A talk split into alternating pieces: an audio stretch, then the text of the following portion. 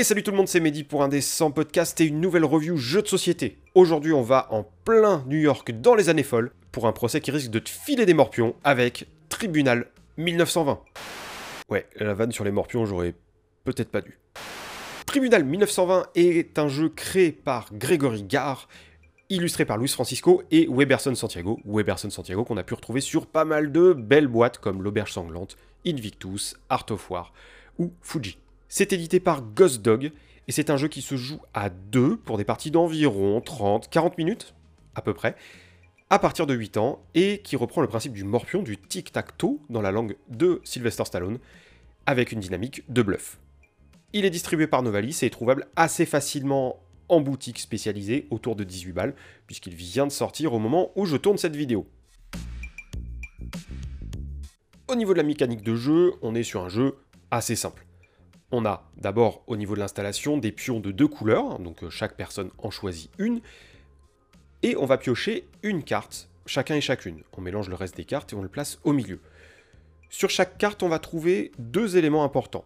Le quartier, qui est indiqué en bas et avec des initiales en haut à droite, et un symbole appelé preuve, qui vont représenter la loi, l'empreinte, l'arme et le témoin, qui vont être de couleur euh, jaune, verte, violette, et euh, ben, gris-blanc pour, euh, pour les flingues. Du côté du plateau, trois zones importantes. Tout d'abord, le tribunal, qui est la grille de trois cases par trois cases en bas. C'est le cœur du jeu, il va falloir que tu y alignes trois pions en ligne, en colonne ou en diagonale pour gagner une manche. Ensuite, à droite, nous avons les districts, qui te permettent de choper des effets bonus et de gagner la manche si jamais personne n'a aligné trois pions sur la même colonne, ligne ou diagonale. Et enfin, nous avons le compteur d'audience qui est situé en haut, qui va représenter les manches du jeu. Il va falloir en gagner 3 pour gagner la partie. Tu placeras donc un pion audience à chaque fois que tu remporteras une manche, et la partie durera donc 3, 4 ou 5 manches. Le déroulement du tour se fait toujours de la même façon. Tout d'abord, tu pioches une carte du paquet. Si jamais le paquet est épuisé, c'est la fin de la manche, et on passe à la résolution. Ensuite, tu peux tenter de placer un pion sur une case du plateau, sur une case tribunal ou une case district, sachant que cette action est facultative. Donc au début, très souvent, tu ne le feras pas. Et à la fin, de la manche, tu vérifies si tu as bien 4 cartes maximum en main. Si ce n'est pas le cas, tu défausses jusqu'à retomber à 4. Le cœur d'un tour de jeu va être la partie 2 de ton tour, justement. Euh, le fait de placer un pion sur un district ou sur une case tribunal. Pour pouvoir placer une carte, il faut avoir le bon nombre de types de symboles, preuves dans tes mains, ou de quartiers, Sauf si tu souhaites bluffer. En cas de bluff, il est recommandé d'avoir suffisamment de cartes pour être crédible. Ici, l'adversaire peut laisser faire, ce qui te fait placer ton pion sur l'endroit ciblé, ou faire une objection. Et là, il y a deux choix. Soit tu mentais. À ce moment-là, tu ne montres pas tes cartes. Tu indiques que tu mentais, tu dois dire la vérité, et l'adversaire pose un pion où bon lui semble sur le tribunal, ou sur un district. Si tu disais vrai, tu défausses les cartes contenant les bonnes icônes, ou les bons quartiers, si tu te plaçais sur un district, tu les montres à l'adversaire, tu repioches autant de cartes que tu viens de défausser, et tu places ton pion où tu veux, sur le tribunal ou sur un district.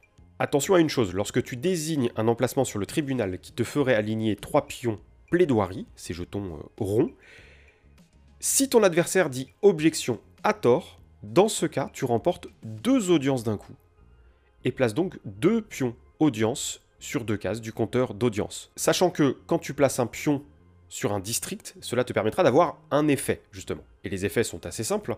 Brooklyn va te permettre de piocher deux cartes. Queens va te permettre de bloquer un emplacement avec un pion noir. Bronx va te permettre de déplacer un de tes ou un pion de l'adversaire du tribunal vers une autre case du tribunal. Staten Island te permettra de retirer un pion plaidoirie de l'adversaire sur le tribunal. Enfin, Manhattan, qui est la première case, j'explique à la fin, c'est normal, euh, ça te permet d'assurer d'avoir le dessus en cas de non-réalisation de ligne ou diagonale de trois pions de la même couleur. La fin d'une manche arrive de deux façons, comme je te le disais, soit quelqu'un aligne trois pions plaidoirie sur le tribunal, soit le paquet de cartes est épuisé. Dans ce deuxième cas, la personne qui est placée le plus haut dans les districts l'emporte. Et on recommence. Jusqu'à ce que quelqu'un emporte trois manches. Allez, je passe à ma critique avec les Point négatif, tout d'abord, il n'y en aura qu'un, à savoir la règle du jeu. Alors, le jeu est propre. Euh, le matos, la notice, la façon dont c'est écrit, c'est nickel, il n'y a pas beaucoup d'erreurs euh, d'interprétation possibles.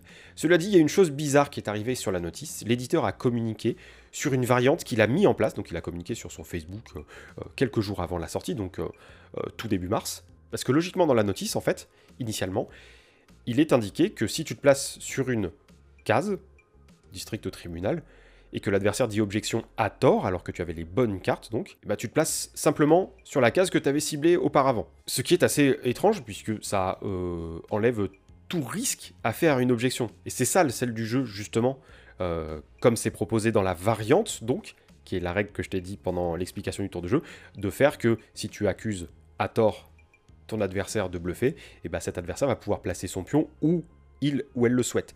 Euh, ce qui rend le jeu beaucoup plus savoureux. Alors, Ici, la réactivité a été euh, très bonne. Euh, Ghost Dog euh, a communiqué sur sa page Facebook quelques jours avant la sortie, comme je te disais. Mais comme là, il y a une diffusion d'un PDF dit révisé, personnellement, ça me fait plus penser à un souci d'équilibrage autour du gameplay qu'à une variante. Cela dit, du côté des points positifs, ben, le jeu se propose comme étant un jeu de bluff à deux. Et un vrai jeu de bluff à deux toute cette euh, dynamique autour des cartes, de savoir si l'adversaire qui essaie de se placer a le bon nombre de symboles ou a le bon nombre de districts, eh ben, euh, c'est assez rare pour être noté en fait.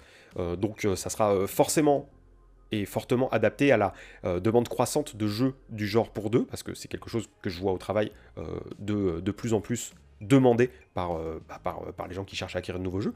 Donc c'est assez fort de s'être placé là-dessus. Du côté des visuels, ça a coupé le souffle. forcément, quand il y a Weberson Santiago dans une team, bah, on est sur un truc quand même hautement qualitatif. Et là, on a, vraiment euh, euh, beaucoup de choses autour des, nuances d'orange qui sont euh, très plaisantes à, regarder. On a un gameplay minimaliste mais rudement efficace. clairement, hein, pour le prendre en main, ça se prend en un claquement de doigts. Il y a beaucoup de tension, chaque coup peut foutre en l'air une manche, ou au contraire te permettre de la gagner.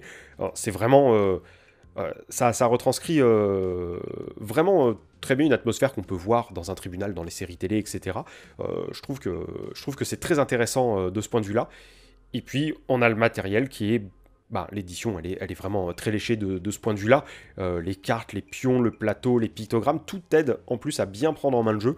Donc c'est qualitatif et tout est logique, il n'y a, pas de, a pas de problème de lecture en fait. Et ça, c'est très balèze. En bref, Tribunal 1920 est un jeu super accessible, y compris si tu joues peu aux jeux de société. Et comme ça peut arriver d'avoir envie de jouer à des jeux uniquement à deux, qui soient assez light, mais qui te permet d'avoir une bonne tension autour de la table et un goût de reviens-y, ben euh, ça sera une très bonne option. Ça peut se jouer avec tes gosses, ça peut se jouer avec euh, euh, ton compagnon, ta compagne, ça peut jouer avec tes colocs, ça peut se jouer avec des enfants en autonomie qui jouent entre eux aussi. Ça sort très bien quelle que soit la situation, ça sort très bien en mangeant puisque ça prend pas beaucoup de place, donc en fait tu peux te faire un petit apéro à côté. Ça vient s'incruster sur un créneau très peu usité, le jeu de bluff à deux. Bah vraiment, ça, Tribunal peut t'apporter un truc vraiment très très cool à la ludothèque. Et voilà, c'est la fin de cette vidéo sur Tribunal 1920 qui j'espère t'aura plu. N'oublie pas de liker, partager, t'abonner et poser un commentaire là où tu le pourras. Et d'ici une prochaine vidéo, un prochain podcast, un prochain live ou un prochain post sur les réseaux sociaux, il ne me reste plus qu'à te souhaiter une excellente journée, soirée ou nuit selon l'heure à laquelle tu m'écoutes. À la prochaine